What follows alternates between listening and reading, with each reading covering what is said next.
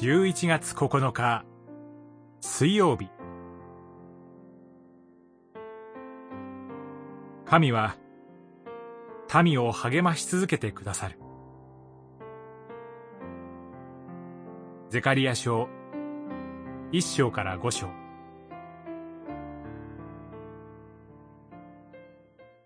再び呼びかけて言え。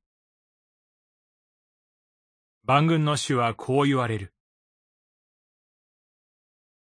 私の町々は、再び恵みであふれ、主は、シオンを再び慰め、エルサレムを再び選ばれる。一章、十七節。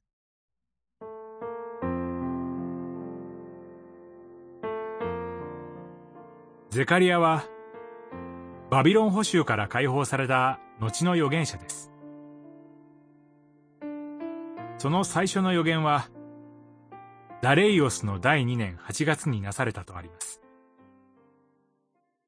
預言者ハガイの予言と同年です。両者は、互いを知っていて協力していたようです。歴史書で言うと、エズラ記五章の時代です。補修の解放から20年近く経っていますが、周辺民族の妨害、エズラ記四章二十三節。や、民の無関心、破壊書。一章二節。から、神殿の再建は父として進みません。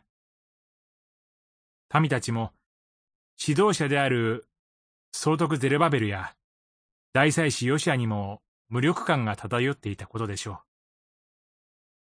そんな状況に、神は二人の預言者を立てて民を励ましたのです。ゼカリアは第二年の十一月、現在の暦では一月後半頃のある晩に、八つの幻を見ます。幻は、一貫したメッセージを伝えます。神の民の苦難が訴えられ、それに対して神様は、救いの宣言を語っています。ゼカリアは、この救いを幻を通して受け取ります。神の民は、なお汚れたものです。しかし、神様はその汚れた衣を脱がせ、冠をかぶせてくださいます。指導者を任じてくださいます。罪を滅ぼし、追放してくださいます。神の確かな約束は、いつも私たちを励まし、力づけるのです。祈り神様。